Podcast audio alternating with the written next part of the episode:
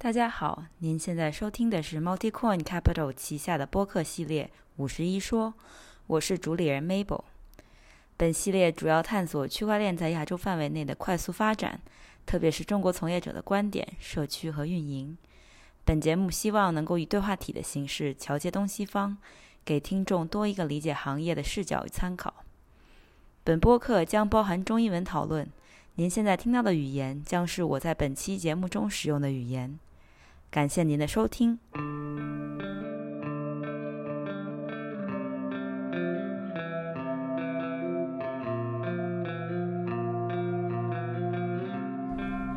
Mabel 将是 Multicon Capital 的执行董事。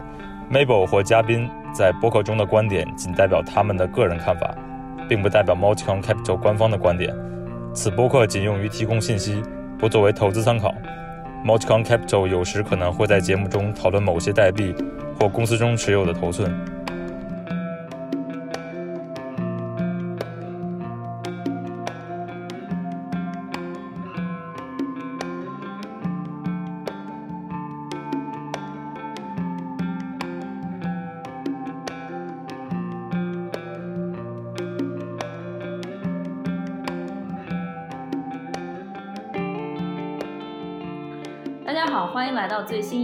五十一说，我是主理人 Mabel。今天很高兴给大家邀请到真本聪社区的另外一位成员大麦。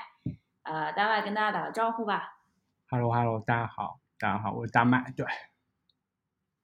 嗯，那我们今天就想说随便聊聊，因为其实最近还挺多，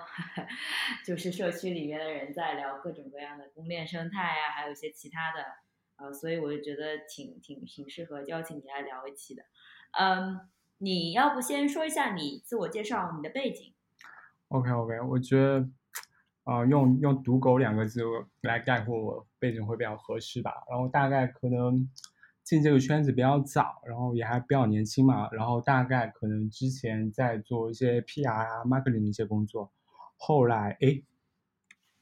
后来哦，sorry，我屏幕按了一下。后来大概是可能大概二零一九年的下半年吧，对，练文几位老师对。啊，孵化了我们，然后我们就苏老师、星星，还有另外一位朋友瘦瘦，对，我们一起成立真本聪。我们在主要在做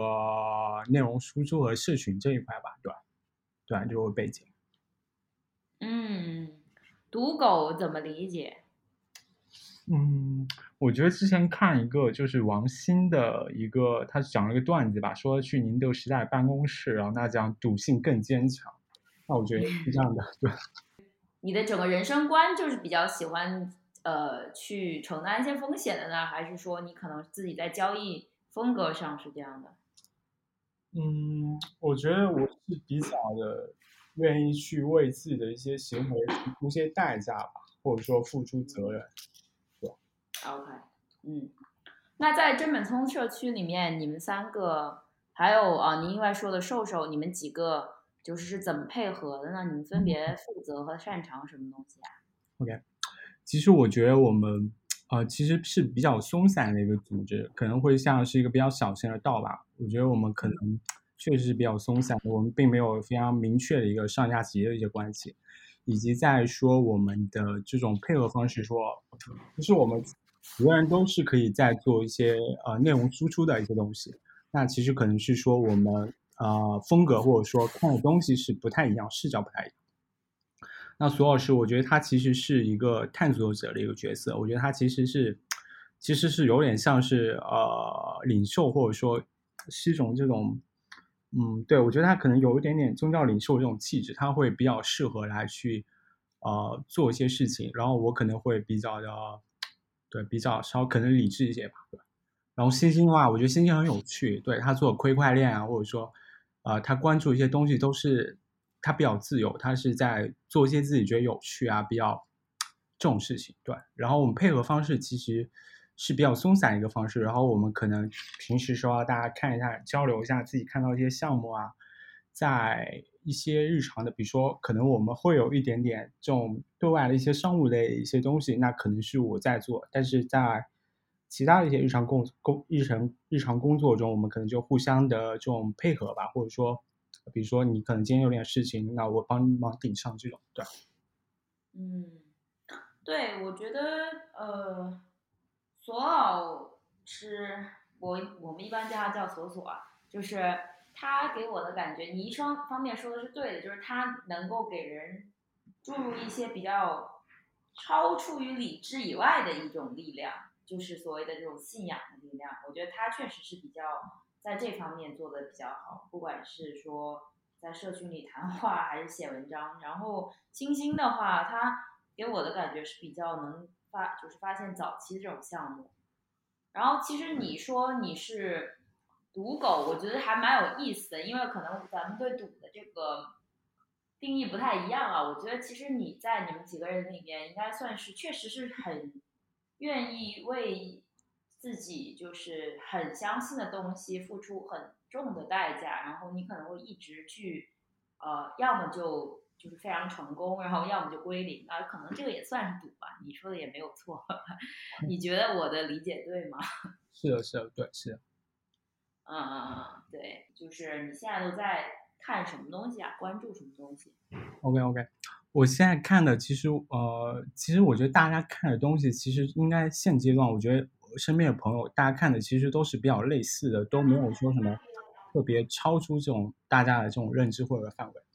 那我觉得我看的其实，我觉得大家都还是老生常谈了。我觉得可能在看一些地富头部的一些资产，他们在做什么，他们在啊，比如说在 Layer Two 啊，或者在其他一些呃，比如说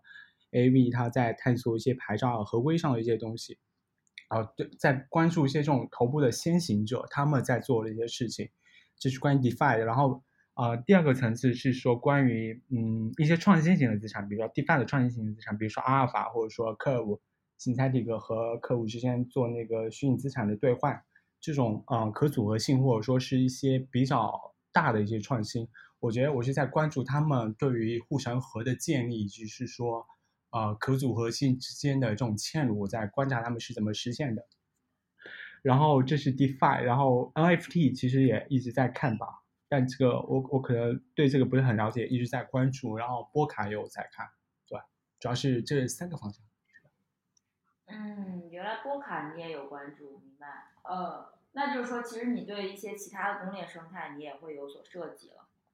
哦，其实我觉得我们很多东西都是比较类似的，我们内部是可能是比较类似。我觉得其实是说我们一直在关注一些东西，但可能是说我们觉得这个东西还没有出现一个。基本面的一个跳涨，或者说它处于一个比较混沌的阶段，我们不清楚是不是应该在现在这个时间下注。那我们可能是一直观察，等到我们觉得可能这个临界点已经出现之后，那时候我们可能会进入。对。嗯嗯嗯嗯嗯，那就先从呃，就是你刚刚讲的这些，确实就是说实话，可能每一个方方向都有很多可以聊的。那我觉得从我的角度，我就想。其实跟你先开始聊一聊 Thor Chain，因为 door chain 我觉得，嗯，从就是最早的那批支持者里面，其实一直呃到今天还很相信的，就是其实并不多嘛。就是我觉得你你可能比我会更早一些，但是我也是在 Binance Set 上面就比较关注和喜欢的。然后嗯，但我好像从来没有问过你到底喜欢 Thor Chain 的原因是什么。所以你要不就是在在这个节目上也跟大家分享一下你为啥喜欢 t h o r c h a i n OK OK，就客观来讲，我觉得是说最早在看到他们项目的时候，我觉得那个时候基本上是他们是被 Cosmos 捐赠了吧，然后资助了，然后呃他们刚出来的时候，那个时候当刚好大家在考。刚好大家在探讨跨链 Cosmos 和波卡，当时出了非常多对比的文章，然后我们看到那个项目之后，我觉得，哎，这个还挺有意思的，就觉得其实，呃，我觉得其实到这个点的话，就其实在讲出一些理由来去说明为什么会喜欢他，我觉得其实是比较难讲出来的，就其实我觉得可能更多是一种直觉吧。那我觉得。当时是关于跨链，那我觉得对比一些其他的企业，那我觉得跨链这个赛道，我觉得是完全没有问题的，以及是说他们在做这个事情，我觉得是比较创新的。我没有见到其他的呃协议在做，然后诶，我觉得还挺有意思的。然后我可能会比较喜欢这种原创性或者说创新型的一些东西，我不太喜欢是说 OK，比如说 Safe Chain 现在在做，他可能是看到 Soul Chain，对吧？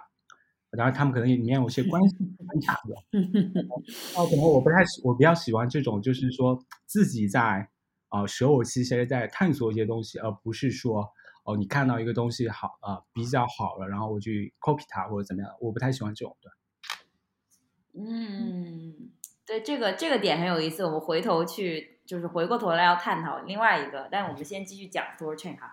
就是嗯，先从 Thor Chain 是和其他的就是你刚刚也说嘛，很不一样来开始讲，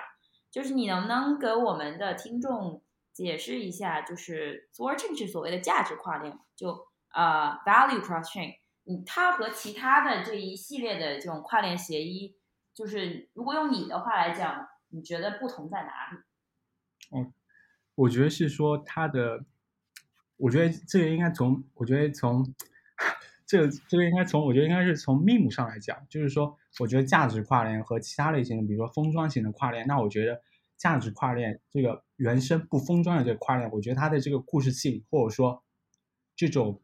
传递这个密母的这个力量，我觉得是更强的。哦，是因为这个，我觉得还蛮有意思。你呃，你你你把命放到这上面去去讲，因为我我一直觉得它这个直接能够通过就是 room 来作为中间的这个价值交换的这个桥，然后来到直接另外一个链上面，它的核心，我觉得可能从我的角度，我会觉得说其实是。呃，你不去牺牲每一个链它原生的一些特性，比如说，如果你门罗，呃，你把它封装，那你就没有这个隐私性可言了。然后，如果你是就是 AR 或者是 Helium HNT，然后你把它封装了，那它你也没法去直接用这个代币去付矿工费或者付网络的费用，就就反正有一系列的这种用力吧。就是你指的 meme 是指的是说大家会更愿意要原汁原味的资产吗？呃，对你刚刚讲这个是从一个呃用力的角度来讲，就可能大家呃它可以是在不牺牲我持有原来资产的情况下去做这个事情。然后我讲的可能是更加抽象的一个东西，我觉得可能是说从故事性来讲，我觉得是说呃你在向市场兜售这个故事的时候。我觉得价值跨链的这个呃可传播性，以及是说它的这种天花，它的这种可呃想象力，我觉得可能是会更强一些的。嗯，那肯定，那肯定，因为你在就是说把所有东西封装到以太坊上面，你始终还是受限于以太坊性能嘛。但是如果你是呃跨链的这种价值跨链，实际上你就可以享受到呃每一个那个链它本身的一些。这个，所以呢，这个从传播性上肯定是会更强的。嗯，呃，但你之前也提过说代币经济，你是就是 Thorchain 代币经济，你是比较喜欢的。呃，哪一点呢？啊，我觉得他们在币金模型就是非常强的价值捕获吧。我觉得是说他们真的就是，呃。对他们真的就是在代币经济模型的设计上是做的非常不错，包括之前我们看到一些啊 QL 或者说一些啊国外的一些非常大的影响力的一些媒体都有在提到这个事情。那我觉得是说，他们代币经济模型确实设计挺好的，甚至说是被可以被说可以说是开了先河，然后会被后来的人借鉴所引用。对，有没有具体一点的例子呢？啊，你是说谁在抄他们吗？不不不是不是，就是你，比如说你价值捕获，就就我举个例子，比如说他们呃，对于任何一个就是跟他一起，就是跟他在他上面接进去这种链，你如果要提供流动性，你就必须要有用 room，那这个就是一点。除了这这个之外，有没有什么别的，就是能能够让就是完全不了解 room 的这些人，就是理解到他们的这个代币经济的价值捕获？嗯，是说他对我刚刚讲的太，我应该更加细节一些，就是说你要去成为这个协议的节点，你需要去质押你的代币的，就是说你要去真正的嗯，为这个协议的安全性去提供自己的这个价值。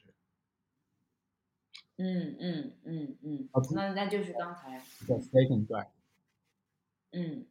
不过我也有想过一个问题，就是这个问题其实我自己是没有答案的，就是在加速下跌的情况下，就是它的合约，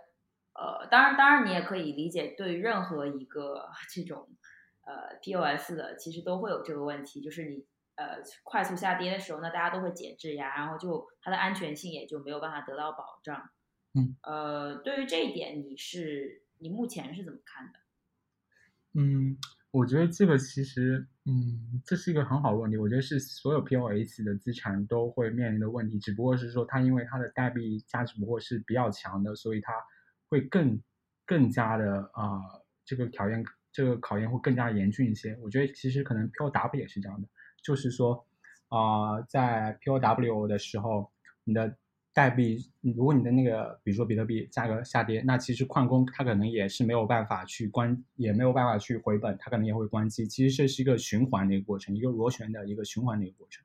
对，我觉得这个其实对我也没有想明白。嗯，是是是，嗯，我觉得这个其实是它从我的角度来看是 Rune 它最大的风险吧，就是我比较喜欢它，除了你刚刚说就是这个它对于呃代币的强需求，就是所谓的这代币经济价值捕获比较强之外，还有一个就是它本身就是它不是和其实它本质上是一个跨链的 DEX 嘛，然后嗯。它的这个叫 CLP，就是叫 Continuous，啊、我想想怎么翻译啊，Liquidity Prevent，就是就是你可以理解为它的这个费用不是按照三十呃，嗯就是千千三来去收的，它是按照你这个滑点的大小来，就是按比例来来来收的。我觉得这个也很很人性化。嗯，对我我其实刚刚想讲到，对我刚突然想起一个，它我觉得它的网络人启动是非常有意思的。就其实是说，包括在这个协议一开始什么都没有做出来的时候，它可能在测试啊或者怎么样，它它其实就是在向市场兜售个故事吧，它没有什么产品，但是它开了一个 staking，然后它的年化是百分之五十二，也就是说它其实是一直在通胀的，但是你在通胀的这个过程中，实际上你的代币还是没有什么用处的，就对。然后 OK，我觉得它做的比较好的一个点，我觉得其实是。它的网络人启动在这点上做的非常好，啊、呃，就是说，嗯，比如说它一开始市值非常小，对，最早的时候我们可能市值都非常小，然后 OK，它一直有百分之五十二的通胀，然后 OK 大大大大的时候，那个时候可能就是有有这种啊、呃、这种呃把这个信仰不坚定的人洗下车嘛，在做一些筹码交换，同时把这个市值扩大之后，然后 OK 它的测试网或者说它的一些进展已经出来之后。我觉得它的市值已经比较大之后，再去承载一些啊、呃、真正的一些产品，我觉得这个其实网络的人启动，我觉得这个很有意思。是，就是对我觉得这一点，呃，这个其实是我之前不太了解的。不过你刚刚听你讲，这个我觉得还蛮神奇的。我觉得他们其实对于很多这些细节都是有想过的，包括就是他自己叫雷神殿，就其实听起来是一个。就是有点像搞笑的一个，但是后来呃就意识到说他们专门起这个，就是因为他们认识到这个 meme 的重要性嘛。就因为你如果就是有一个比较统一的这种，不管是雷神还是什么样的一个形象，然后你其实就很容易传播，然后整个整个的社区的氛围就被带起来了。我觉得这个也是一个很很独特的文化，所以我觉得他们在就是建立社区和启动这个社区这一点，就像你说的，我觉得还是花挺挺多呃心思的，嗯，对对对，因为他的那个呃，它的这个资产的这个协议的安全性是和他代币的呃市值是有相关的，然后他怎么去人启动，怎么一开始在没有产品的时候把这个市值做得很大，我觉得这个确实是非常有意思的，嗯，对，然后。然后，然后包括做节点，就是我刚刚想到有一个可能潜在的，其实是他们在设计里，我没有我没有去了解过，或者是去尝试了问团队说是不是这样想，但是我觉得他们可能把这个节点就是数量，就是抵押的，就是质押的数量弄得门槛很高，呃，也是为了说避免这种螺旋风险，因为其实本质上就好像你 BAS 就是这些大户，就是其实他们自己呃也知道，如果就是在螺旋下跌的时候，他们还去玩呃砸的话，那他们就是谁都跑不了嘛。那所以实际上本质上就是对于 Thor Chain 的这个节点来讲，如果他们是就是门槛，我记忆中好像是一百万个一个节点吧。对对对。呃，对，那 就是如果他们在这种下跌过程中，然后去抛售的话，那其实也是大家都跑不了这种这种情形。所以用这种方式，它反而就就是呃，能够有效的让。让这个整个整个的市场有一个压仓石，我觉得这个可能也是他们设计的一个细节。对，我觉得其实我们总体上来讲，今天的这个话，这个这个可以博客可以围绕命目来讲。我觉得其实是的，就是说在一开始你的这个协议非常初期的时候，你还在像像讲的故事的时候，你要去怎么把你的这个啊，你在你的这个密目向这个市场兜售。让大家让大家的心智为你买单，我觉得所有的呃这种项目都其实是要啊，我觉得所有的项目的核心都是围绕这个点来做的，只不过是说你可能用代币，你比如说你可能有比较巧妙的代币经济模型，或者说你在某一你有一个特别好的一个范式，或者说你是有一个啊特别强的符合时代的一个一部分人的这种啊心理的投射，对我觉得这个其实我们应该围绕密目来讲。我我觉得对，所有的刚刚我们讲到是说，在它市值非常小的时候螺旋下跌，或包括说 synthetic，我觉得也是，就是说如果市场下跌的情况下，你要去找到有部分人愿意为你买单，也就是说在只在此之前，你要怎么去建立这个共识，对？嗯嗯嗯，是的，是的，呃，那就是既然都说到了 meme 嘛，那你觉得就是在这个市场上面，呃。Store Chain 以外，还有谁的 Meme 是做的比较好的？哦，现在最早的应该大家觉得可能认识到 Meme 的这个重要性，其实对，应该是有有比较批量的意识到，我觉得是 Chainlink，对，大家会觉得哇，Chainlink 太牛逼了。后来其实最早最早，我觉得其实每个代币都是一个 Meme，只不过是说 Meme 的点不一样。那比如说比特币，它可能是比较符合主流圈子的。大家对于一些，呃，一些一些想法的一些投射，那那比如说以太坊可能会是比较创新的。那前段时间我在写那个日报嘛，然后我就经常会刷到一些说，呃，这种以太坊的这种 KOL 他们在说一些说一些东西。那我觉得我就要去，我连续看了几天，我就觉得看的非常受不了，就因为他们这种在讲这个东西就啊我。其实我之前我就认同的，但是批量的几天一直在看，我觉得我其实非常受不了的，就一直有人在给你洗脑。我觉得这也是一种 meme。他们在讲以太坊啊是一个啊金融结算层啊，反正其实大家都知道这种这种 meme，还有 DeFi 的一些 meme，或者说这是呃这是以太坊的 meme，然后还有 DeFi 的 meme，或者说狗狗币也是个 meme，对吧？只不过是说每个 meme 的呃更加抽象来讲，每个 meme 的受众和它向市场传播的点。切中你的呃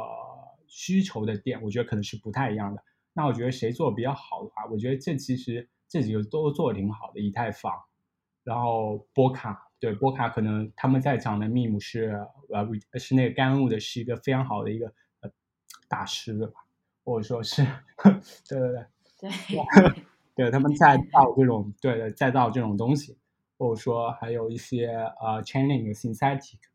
哦，对，我觉得每个 meme 的风格都不太一样，我觉得，但是我觉得都是还挺有意思。你刚刚说这一点就还有挺有意思，因为有一些产品，它的呃，就也说的有些项目，它的 meme 是更加的突出它本身，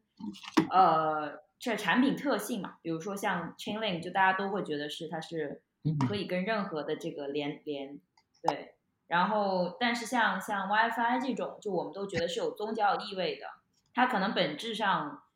甚至就是。随着后面的这些推波助澜吧，我觉得可能还有就是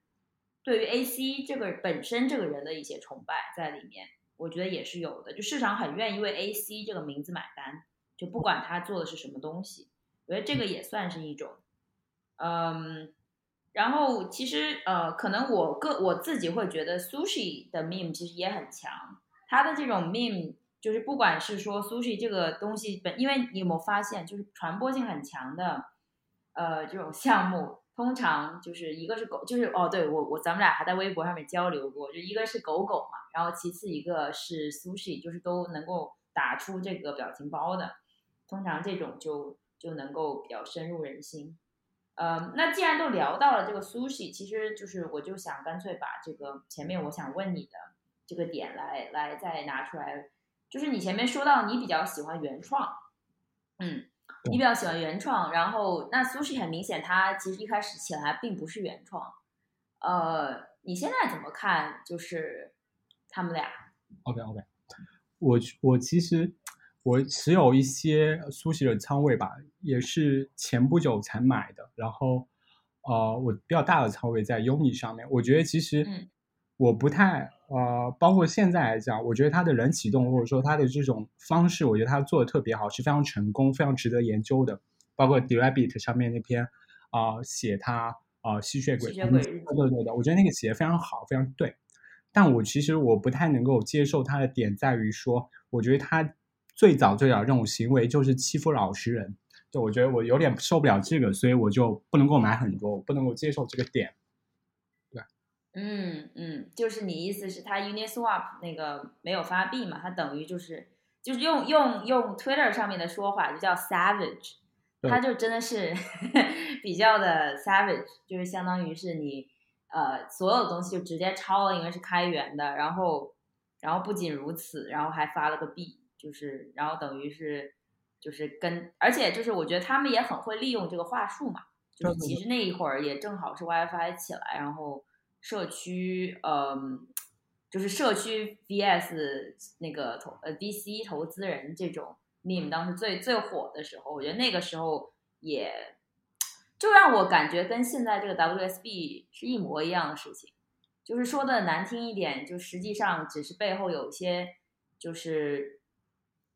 想要去利用这个话术的人，去就是也可能是一群 VC，只不过他是不说话的 VC，呃，去想去干，就是贴了名字的 VC，这在我看来跟 WSB 现在就是说是以社区之名，然后去攻击那些对冲基金是一样的，因为实际上真正有那基金体量能够撼动的市场的钱，一定很明显不只是散户的嘛。所以其实当时我觉得苏呃那个苏轼跟他其实有点像，是的，是的，对，我不太能对我觉得讲的非常对，我觉得其实我不太认同说他接受呃就是欺负老实人这种行为，我觉得用用呃 Hayden，我觉得他其实还是比较理想主义吧，我比较喜欢我比较喜我可能比较喜欢这种，以及说啊，但但我其实苏轼是非常。非常成功的，我觉得他在网络人启动或者说整个营销方式，包括他现在一些产品，其实是非常成功的。我我觉得是真的是值得所有的这种啊开源或所有的这种区块链项目都值得呃研究学习一下。另外，我觉得他的他的一个非常好的点是说，他其实是他在传播在他在向市场传播这个点的时候，我觉得他抓的特别好。就比如说。啊，大家都最近在提到 Uniswap，都会提到苏西。但那我觉得这个其实从我的角度来讲，我其实是我觉得这个事情是挺无聊的一个事情。就是说，OK，当你啊，当这些人去接受这种对比的时候，我觉得他就是已经陷入了这种写作者的一个圈套之中。谁是写作者？哦，就比如说，哦，不管不管是说，呃，不管是说大家有写一些。啊，比如说 Uni 对比苏西的一些文章，它的一些数据，那我觉得，当你去不管不管谁是写啊，或者说不管他是有意还是无意的，就是说，呃，他写出来，他只要对比了这个东西，我觉得他就已经陷入了这个圈套之中，就是去觉得他们好像可以是去比较一下的这种这个这个点。那我觉得他们确实是可以去比较一下的，我觉得这个没有错。但是当你写出来的时候，或者说，当你去向市场表达这个东西的时候，其实就已经是说进一步的去加强这个东西。啊，是的，哦，我理解你意思了。所以其实，呃，基本上我也是在给人家下套的那个意思了。不过怎么说呢？我自己是觉得现在新的 sushi 和当时的 sushi 已经是不一样的了，就是就怎么说，Maki Maki 时代的 sushi 和 Nomi 时代的 sushi 其实是非常，就是我很难去想象当时的那个 Nomi 会去做现在这种探索。就我觉得那个时候可能只是一个玩票的性质的一个东西，他也没有可能真的想说要把 Uni 干翻或怎样。就是你从他后面那种情绪的波动，你就能够感觉到他其实是不不 ready 的，就他没有觉得说自己要成做一个大事，然后所以别人去批评他，他也就非常的，嗯，就是觉得很不高兴，然后最后就把这个东西给撤了嘛。然后后来 Marky 的这这一段，我感觉其实。就只是说借了之前的这个名，但是呃，真正就是现在这个苏西和当时那个苏西，我觉得是挺不一样的。嗯，所以我我我把两次的这这这其实是看成两个不同的产品，只是说 sushi 这个东西确实是很深入人心，通过当时这种所谓的吸血鬼的攻击，然后让大家知道了这个品牌，然后你有了这个品牌，然后你去做各种各样其他的事情就变得很容易。嗯，所以其实，嗯，我觉得这个还挺有意思吧。就包括可能就像你说的，这些 Uni 的支持者，他们他们自己在拿就是 Sushi 去做比较的时候，可能反而就让苏呃让 Uni 显得没有那么的领头羊了。就实际上他根本压根儿不需要去理会这个竞争者。但是现在的叙事都变成是越来越拿来做对比了嘛，所以。就是我觉得苏西这一点，不管怎么样，他不管是被骂还是被被被捧，我觉得就是都有都有。就有一句话怎么说来着？就是叫呃坏的新闻也是新闻嘛。对对对。所以，对，所以那个，然后嗯，你既然是比较理想主义，喜欢呃就是原创，是，然后那我就想就是正好谈到这个，就想问问你最近的。在你在一些社区里面的跟别人的讨论啊，就是我知道你表达过你不太，就是你对 BSC 是持有保留态度的，然后你的观点的这个逻辑也是说，因为觉得他是呃复制者嘛。OK，呃，我觉得我其实对 B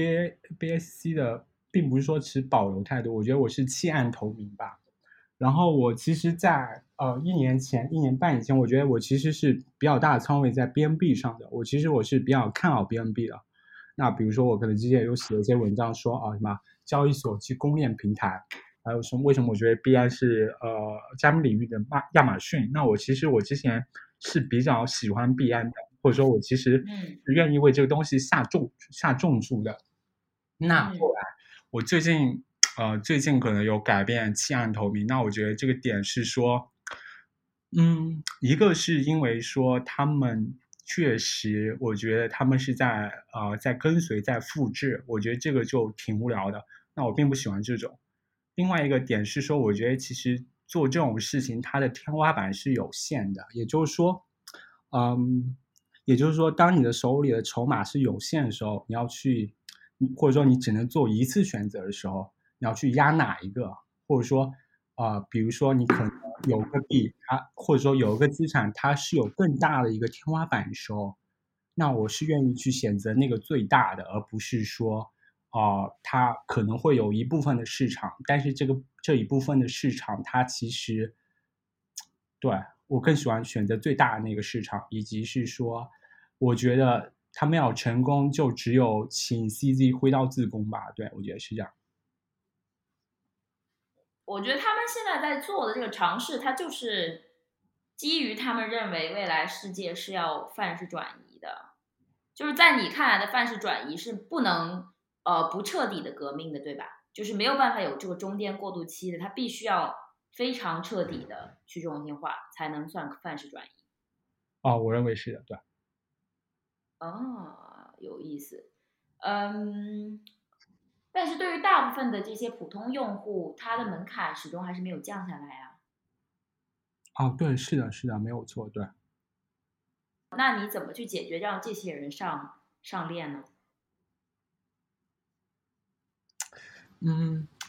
对我没有，我没有办法，对我觉得我没有办法去回答这个问题，是的。嗯嗯，我觉得，嗯，我觉得在，我觉得可能是不同的，呃，不同的方向上可能会有不同的解决方案。那我觉得可能是说，在金融的这个在资产这一端，那我觉得可能是说，啊，我觉得可能是说去中心化是会比较重要的。那我觉得可能是说，啊，那我觉得可能以太坊在这个点上会是比较的成功。那我可能就没有办法选其他的。在另外一些点上，比如说在 NFT 上，我觉得可能去中心化就不是很重要。那比如说 Flow 最近在做一些卡牌游戏。啊，它的 NBA 的这种球星，它是有版权的。然后你要去做这个东西，你是需要去呃获得一个授权，是有一个机构来给你授权，你才能够做，不然你就侵权或者怎么样。然后我觉得这个点，它我觉得在这种领域上，我觉得这个这个去中心化就不是很重要。对，我觉得可能是说，在这种在不同的领域可能会有所不同的侧重吧。嗯，其实是这样的，我反而对于就 NFT 这个事情，我是觉得，呃，很核心的一个点，确实在于 IP，呃，而而这些中心化的 IP，实际上它就是一个中间过渡态，就是它会能让圈外的流量大部分大幅度的进入这个里面，它实际上是一个很好的过渡态，所以，呃，我并不是说说它以后就会消失哈，但是就是我相信未来会有更多的这种直接在。呃，加密原生的呃艺术家，或者是就比如说，你看，就是跟 Zora 合合作和那个 Audience 合作的那个 RAC Rack，他就是一个嗯，原来就是本来就是很有名的音乐人，但是他现在也慢慢的就是完全拥抱加密社区，不怎么在其他的一些平台上面发了。然后我是觉得，就是有这种人，然后引接流过来了之后。它就是才能让这个去中心化的平台，就比如说你去做一个这种让粉丝去支持呃艺术家的道，你才能做得起来。反正就是我觉得这个呃具体的赛道我是这么看的。呃，对于以太坊，我能理解你就是说错 BSC，我能理解你的心态，就是你会觉得说它这个本质上还是一个中心化的东西嘛，然后可能你会觉得说它。呃，还不如就用以太坊，但是就是确实你也没有想清楚，就是你怎么样让很多这种人直接能够就是从中心化的交易所一步到位去到以太坊上面。我觉得，我觉得现在的这种并不是一步到位吧，我觉得是慢慢的到位。就比如说现在，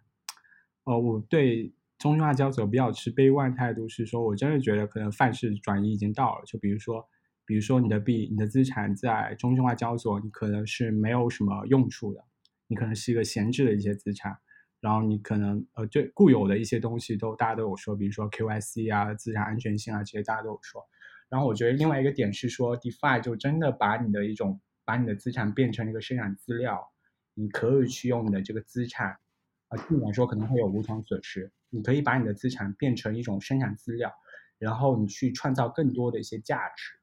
对我觉得，所以就出现了说，哦，大家会逐渐的开始，像我是逐渐的去把我的一些资，把我的资产挤走。那我觉得就在没有资产之后，那我觉得范式转移就可能真的就已经出现了。嗯，其实 Run，你刚刚一边说，我就一边在想，就很多人他。喜欢用中心化交易所，它很核心的原因在于，其实它就是一个，你可以理解为它就是一个跨链工具嘛。对对对。就是你在上面去那个，但是如果真的 Run 能够一年两年做起来，因为他们我记忆中他们社区是计划二二一年去中心化的。嗯。如果它真的能够做起来的话，确实对于中心化交易所是一个比较大的打击，因为假设就算咱们不说以太坊，还有一些其他相对高性能的链。你不管是波卡还是 Soul 还是什么之类的，很多人他可以直接在那上面交易，然后你通过，嗯，如果你有需要去，就是用一个链上面 ERC 二零和和 Soul 上面的 SPL 的资产直接交换，或者是跟一些其他公链上面的这种原呃原生资产交换，你就直接不需要中心化交易所了。嗯嗯，这个就是就是一种范式转移吧，我觉得。所以我我觉得我也挺能理解你为什么。这么喜欢 Run，然后还有你比较坚定的相信这个事情，因为我觉得这些都是自洽的，确实。嗯，其实我觉得对于刚讲到这个门槛的这个点，我觉得可能就对，确实没有想清楚，或者说啊，在某些阶段可能就没有办法说降低门槛，我不清楚，我觉得可能。对这个我也没有想清楚，然后对我其实想跟你聊一下，就刚刚你讲到 NFT 的这个事情，就我觉得我因为其实很早很早的时候，之前你和 W U 有写过一篇文章嘛，嗯，对 W U 出了非常多关于 NFT 非常好的文章，我都大概看一下，我觉得其实都写的很好。就其实我想跟你聊聊，就向你请教一下，对你对 NFT 的一些看法，因为在我的角度来讲，我觉得可能就我刚才有讲到，就我觉得这种呃 NFT 的资产。是一个 IP，那我觉得可能 IP 是，呃，是中心化的一个东西，就可能跟 USDT 一样，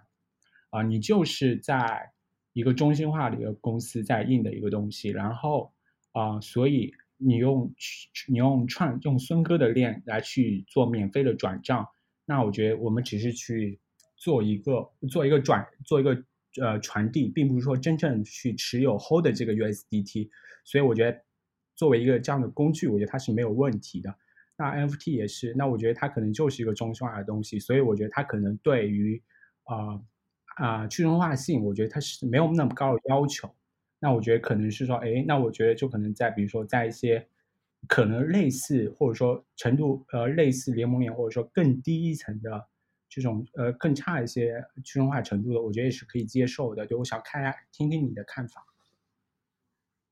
哦，我不这么认为哎，我认为就是 IP 本身可以去中心化，但是它链不能，就是它的链还是要是去中心化，否则你就没办法做到了呀。你就可以控制，当然你控制也可以吧，我能理解你的意思。我我先退一步，还先去讲一下我自己，就是，嗯。怎么感觉你变成了 host？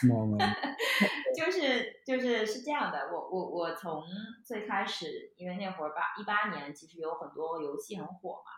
然后一直一九二零到今天，其实也花了一些时间一直在看 NFT，然后以前也投过游戏相关的，然后然后现在就是看了这么多，包括像其实海外的所有的这些平台。就不管是 Variable、Super Rare、No Origin、Nifty Gateway，还是说一些可能发行的，就是某种资产发行的，就是包括像可能之前老陆提到的那个 Mona，就是 Digital X，然后还有一些其他小一点的平台，这些都基本上去接触和聊过。然后我有几个算是嗯总结性的给自己的一些标准吧，一个是我自己会避免或者说。就尽量吧，不会去选择投资游戏类的。为什么呢？因为会觉得说，嗯，游戏这个事情在传统的这个投资圈子里面，其实它也不是由投资人来做的，它是由像腾讯的话，就是做游戏的部门，他们直接战略投资。因为实际上投资人你是没有，就是像就是所谓的专业性去判断，或者说你没有直觉去判断一个游戏能不能火。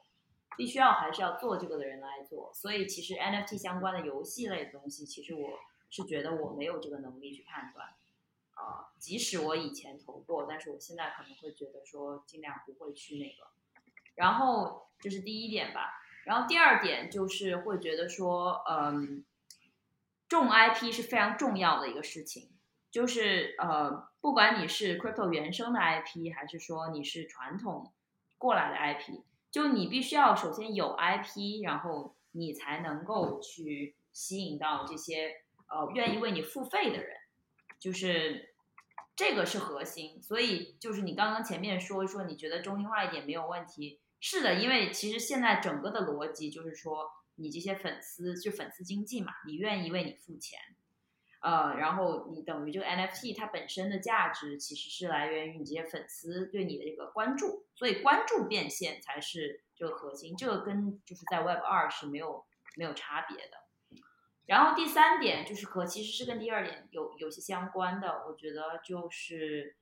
呃，我认为其实在这个圈子里面很还缺一个很重要的东西，就是而且这个是范式转移的。为什么我说一定要去中心化？就是因为我觉得这种粉丝经济在过往其实是没有办法用普通的这种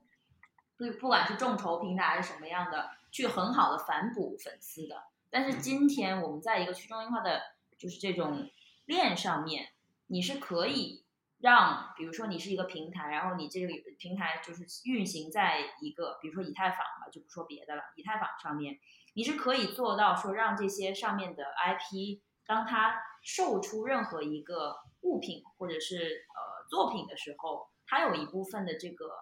呃 sales 是能够直接反哺给粉丝的，这个 DAO 是能够实现的。但如果你是中心化的话，我就觉得其实这个意思就不大了。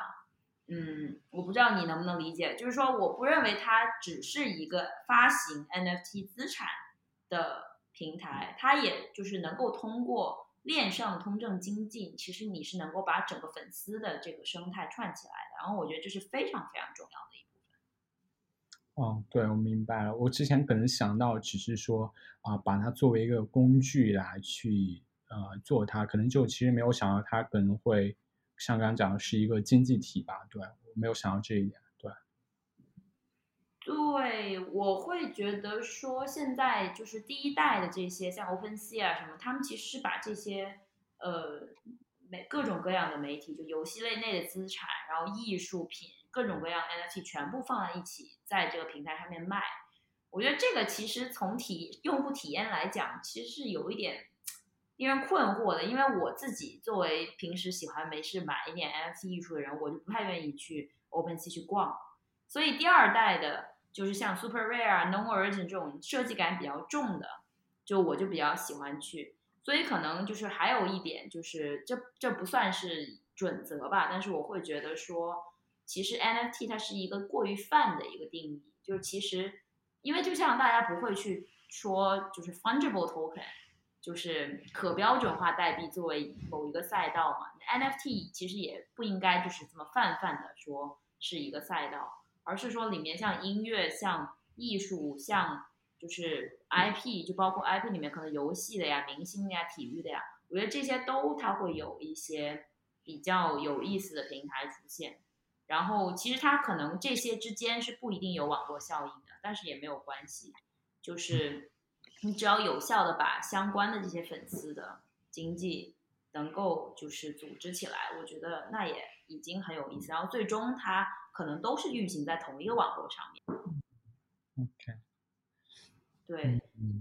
嗯，好了，我我要我要问你几个关于，因为以太刚刚说到以太坊还没有聊完，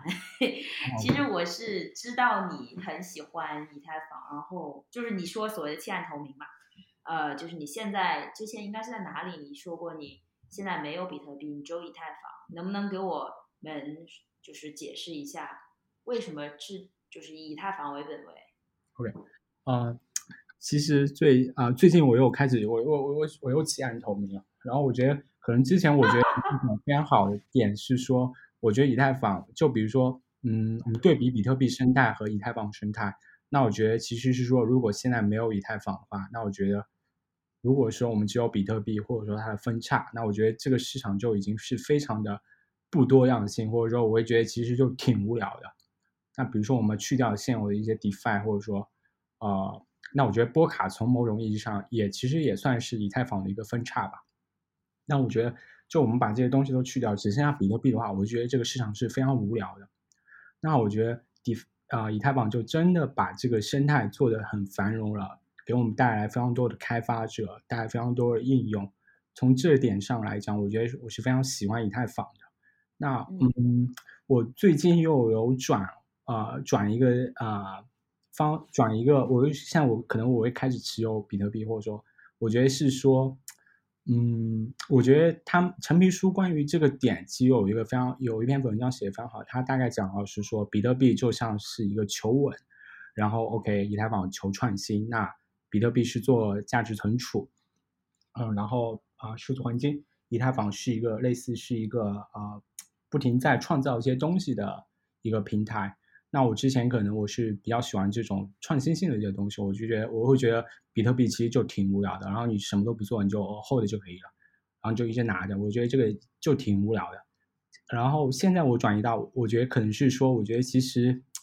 啊，现实世界的啊，我觉得比特币的这种故事在当下这个阶段，我觉得它的叙述是更强的。对嗯，所以对于你来讲，比特币也只是个阶段性的，就是你会有一个长期的贝塔吗？嗯，我之前的长期的贝塔，我觉得可能还是以太坊吧，对。现在可能也会是，我现在只是可能会配置一部分比特币，对。哦，太有意思了！很多人都是说用以太坊是目标，为了赚更多比特币，但是你并你是反过来。嗯，是的。嗯，我就是从我的感觉是应该会很容易啊，因为，呃，就回到更更本源的一个话题，就是你认为在这一轮牛市里面，比特币会涨的，就是跑赢以太坊，所以你才会拿一些比特币吗？还是说因为其他的一些原因？嗯。我觉得是说，在现有的，比如说啊，比如说前段时间啊，一些呃发生的各种事情吧，让我觉得可能这个已经比较混乱的一个阶段。我觉得在当下的这个阶段，我觉得啊，比特币和以太坊各项市场都受了一个密码。那我觉得可能在比较近的一个一些阶段，我觉得可能。比特币向市场兜售的这种密码会更容易被市场接受，就是所谓的反通胀，你觉得是？哦，嗯，价值存储吧，可能。嗯，因为你如果说把整个全世界当做一个市场的话，现在最大的就是宏观来讲，它就是放水嘛，就是滔天的洪水，对，往外放，然后可能很多机构都是因为这个所以才配置的。对对对。但所以就是，假如顺着你的这个逻逻辑体系来看的话，你会觉得说，以太坊最终是成为大家都呃，就是我指的是圈外的一些这种开发者和公司，他们也会最终来到以太坊上。嗯，我觉得并不一定最终会是以太坊吧，但我可能，但我可能是希望是它，或者说我觉得。在现有的这个阶段，它还是比较大的概率会是它。嗯嗯，我觉得以太坊它的位置是不可能撼动的，只是说会不会，因为有很多就是它不需要实时结算的，它也并不一定非要发，就是说发生在以太坊上。但是，呃，就是从资产的发行来讲，呃，确实可能就是因为它本身很贵嘛，所以就是。反而有效的阻挡了一些垃圾资产的发行。嗯，对，那对这个其实我就想问你，就其实比如说我们在讲 ETH 二点零吧，或者说 ETH 一点零，那你觉得会可能会发生分叉吗？我觉得会啊，当然就我这个不一定是非常。OK OK。啊，我这个观点可能会 不是非常政治正确。嗯，对，我觉得可能也会有这个风险。其实。我想问的是，说如果发生分叉的时候，你怎么选呢？其实我选啥不重要，关键是这些预言机选啥。我确实这两天就在想这个问题，就是说，其实，嗯，大矿工们现在就是想反分叉嘛，对吧？嗯。然后，因为他们不喜欢二点零，他们觉得一点零加 roll up 也挺好的。但是，预言机是没有办法在两个状态上那个的。就是同同时运行的，你只能选择一个。对于他们来讲，到底是会留在已有的这个，还是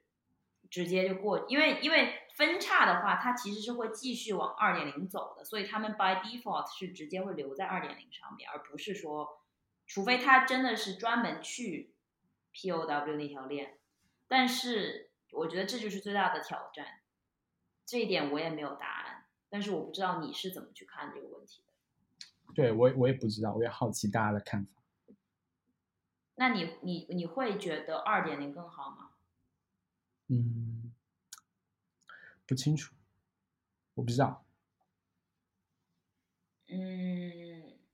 有意思，你的观点竟然是不知道，而不是你觉得，因为我感觉其实国内还是蛮多人非常，还有包括以太坊就是原生的那些支持者都非常非常看好二点零。嗯，我觉得，就其实我觉得还是这个点吧。就其实他们向市场兜售这个故事，但是到底能不能做出来，我觉得这个是有待观察的。或者说，如果就算能做出来，这种社区分裂会产生比较大的一些副作用嘛？那我觉得这个也啊，或者说它得到的一些好处和它带来的结果会是呃利大于弊的嘛？我觉得这个可能就很难说不清楚，对，真不清楚。嗯，之前 Laura Shin 有一期播客，他请了 Masari 的 Ryan Watkins，还有另外那哥们儿我忘了叫啥。然后他们就在讲二点零，就是他们因为那会儿正好发了一个报告嘛，我我我估计你可能也看了，他们在播客里面就提到说，觉得可能因为这些 roll up 就是以 optimism 为首嘛，那你可能 zk 也之后会出来，但是大部分可能现在西方主流的都在选 optimism，嗯，就是他们会觉得可能一点二点零就不会到，可能一点五就可以了，一点五加 roll up 就可以了，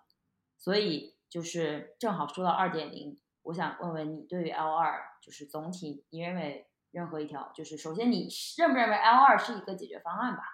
嗯，然后其次就是，如果你认为是解决方案，你你比较看好谁？嗯，OK，我觉得其实我啊并不是开发者吧，所以我看到了一些东西，我或者说听到一些东西，都其实是一个二手的一个资料。我觉得我我其实对这个并没有非常大的发言权，或者说我觉得可能没有办法回答这个问题，但是从啊呃，从一些宏观或者说是推导出来的结果，我觉得其实目前它可能会是一个解决方案吧。那可能是说，比如说像 Uni 或者 Synthetic 都有去啊开始和他们合作来去做这个事情。嗯，我觉得这种头部应用来去加持他们，我觉得会比较啊比较一一个是说会比较的把这种需求给明确，来去更好的。把这个解决方案做好。另外，第二个，我觉得可能真的就会有一些带来一些用户，对。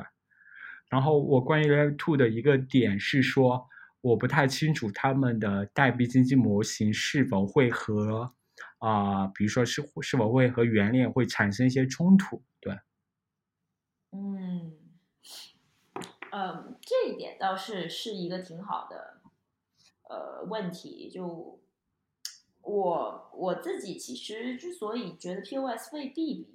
比 POW 好，我其实从来没有公开发表过这个观点，但是我就是确实有这么想过吧，因为我会觉得说，其实 POS 它到了真正 POS 时候，就其实更容易中心化的，因为你只要钱，你就可以把它堆起来，就会有点变成了 EOS 那种形态。嗯，但是你 POW 其实它除了有钱，它对就是真正意义上跑节点还是有门槛的。所以我觉得它其实更有利于中心化，呃，去中心化的。嗯，OK，嗯，我觉得我记得很早很早之前那个禅语啊啊禅语艺术维那那个叫什么禅语禅语宇宙维修艺术。对对对对对对，不起，名名字比较长，我没有记。然后我觉得借的之前好像写过一篇文章吧，就很早很早之前，他讲到其实是说关于 POW，呃，关于 POS，他好像也是看出来的，然后他觉得可能是说。但是他看好以太坊，因为是说以太坊是从 POW 转到 POS，因为他觉得可能这种是有之前是已经容纳了很多的不同的不同的意见，或者说容纳了不同层次的用户，这样转过来的话，它的这种嗯这个层级或者说这个覆盖的用户群体是会比较的多元化的啊。如果我没有理解或没有或者没有记错的话，我我觉得他可能好好像是这个观点，然后我其实我也是认同的。包括现在对于波卡或者说其他一些一开始做纯 POS 的链，我觉得我可能也是持这个观点的，或者说，我我的看法是说，他其实一开始就 POS，我觉得他可能会变成就是说创始人和他的朋友们的脸。我觉得就是说，他到底有没有去，他的他的去中心化程度到底有多高？我觉得这个我我不太我不太清楚的。我觉得至少我觉得是需要应该有一点怀疑态度的。但是屁股决定脑袋有个问题，就是之前他之所以能这么去中心化，就是因为就是每个有一些很小的人也会有 stake 在里面，但是之后随着资本的集中，还能不能是这样，这是一个问号。所以就是如果从对以太坊生态角度来讲，我我真的不知道。就是他当时也是，我记得你说的那篇文章，他当时也是抱着一种探索的态度，他觉得首先先去中心化，然后。再让就是让百花齐放，然后再去 POS 可能会更容易一点。但是我现在到今天，我会就是会思考这个问题，就是说，如果你让嗯少，就是让很就门槛降降低的，其实本质上它并不是一个呃能够真的普惠大家。你把门槛降低，一定是让就是钱更有钱的人更容易控制。所以我不知道，就是这这当然这是我个人的一些愚见，不一定正确，但确实我会有这种担心。嗯，是的，嗯嗯，所以我觉得这个也观望吧。就是那我我最后想跟你聊一下，就是 DeFi in general，就是你现在就是因为之前一九年的时候有很多这种基础协议跑出来嘛，呃或者说慢慢在起来，然后包括像阿贝这种是一七年就开始了的。然后到今天也是很龙头的了。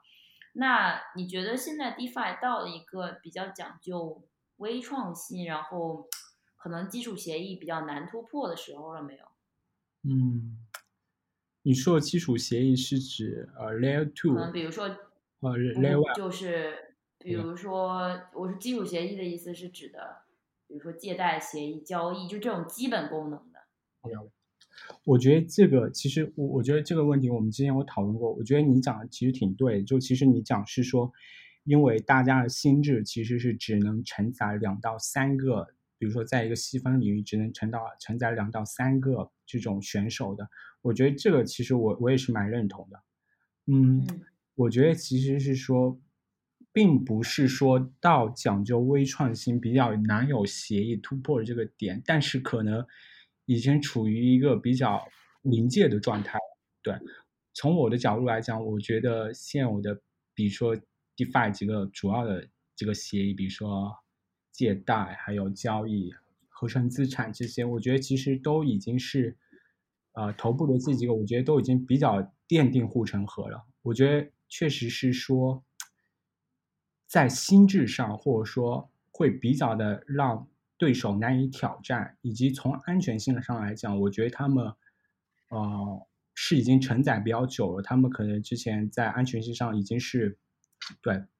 时间是安全性的琥珀吧，对吧？那我觉得可能这样一层一层累积下来，我觉得安全性是会比新的一些更高的。那所以又回到可能苏喜和优米的这个问题，就是说，啊，fork，如果它的代码是开源的话，那安全性到底能不能 fork？我觉得这个也是一个好的点，就可能是说一些比较简单的一些协议，我觉得是可以 fork 的。嗯，但是这个心智能不能建立起来？我觉得苏西很明显，我觉得他们做的非常好，就已经建立起来了嘛。嗯嗯，所以但是那个时候嘛？你说哪个时候？就是我意思，苏西还早，就是他起来的时候早，现在在就有点难了。嗯，对，但是我觉得可能，我觉得都会各各种形式都可能会进步吧。我觉得我我的观点，我觉得只能是说可能有啊，可能已经出现了赢家通吃的阶段，但并不能够下定论。我觉得可能要继续观察吧。对，嗯嗯嗯嗯，对。有没有什么像领域，你觉得现在还是蓝海的呀？嗯，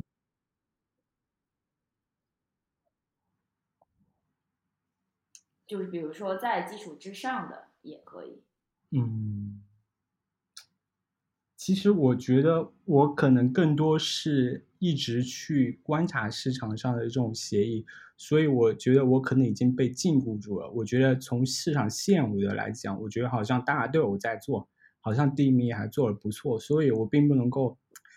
呃，比较有洞见性的说看出来说，OK，哪个领域没有做，谁哪哪个领域可以有突破。我觉得我我我没有看我对我没有做到这，我看不出来。自己就是因为因为其实大家的比较。呃，可能很多直观的逻辑就是说，先做永续写合约，然后就是直接到期权，然后就是等于是衍生品嘛，就是也是那样的，嗯，不断迭代。但是我在想，有些东西，有些呃东西是只有链上金融才有，比如说闪电贷，嗯嗯，就是我会觉得这个向方向其实是有有一点被，嗯，哦对对对，探索的太少了，因为它的门槛很高，所以我觉得其实今年有可能，如果有人把这个门槛降下来。包括它能够让大家闪，就是去闪电贷的资产，类别很少嘛，因为现在阿伟上面这就是一些主流的，然后大家其实就是我其实自己也不知道大家有没有去去闪电贷，就是所谓的清算或者去套利这种中型资产需求。中型资产指的就是比如说像 Runa、Sushi 啊、Perp 啊这些，就是比较多人换手，就很多人交易，然后也有不少人有的这种资产。因为，因为我感觉，如果说有这种比较安全的池子，去让这些机器人，呃，用这里面池子里的流动性去对这种这一类型的资产进行套利，是有可能就是做的更丰富的。但这个事情我也不确定吧，因为因为感觉现在所有的这些闪电贷，目前来看，主要的还是在呃在贷在。USDC 和以太坊的这些池子里面，就用那里的流动性，然后再去 Uniswap 买币，然后套，然后再卖这样子。嗯，哎，你讲到这个，就其实讲 Full Combo 嘛，那我觉得其实突然想想到，其实是说在比如说 Full Combo 这种类型，或者说资产管理类型的，呃，我觉得其实都还没有出现一个特别具有垄断性优势的一个产品出现。我觉得这个可能算是蓝海，但我对于他们的这种产品的。嗯，点考虑的点是说，比如说我们现在已经出现一些钱包，或者说，比如说 DeBank 或者说其他一些 Zero 这种啊管理资产的这种钱包，或者说东西，我觉得他们可能会去更加的，呃，在这个比如说在这种策略上，或者说在资产管理上，我觉得他们可能会有更加的有优势一些。对，就是说护城河。嗯嗯嗯嗯。是不错的点，嗯，今天今天聊天内容非常的这个深啊，就是密度很高。那那就是咱们时间也已经有远远超过一个小时了。那今天要不咱们就先到这里，也特别感谢你来参加五十一说，今天聊得很开心。谢谢美宝老师，谢谢大家老师，拜拜，拜拜拜拜。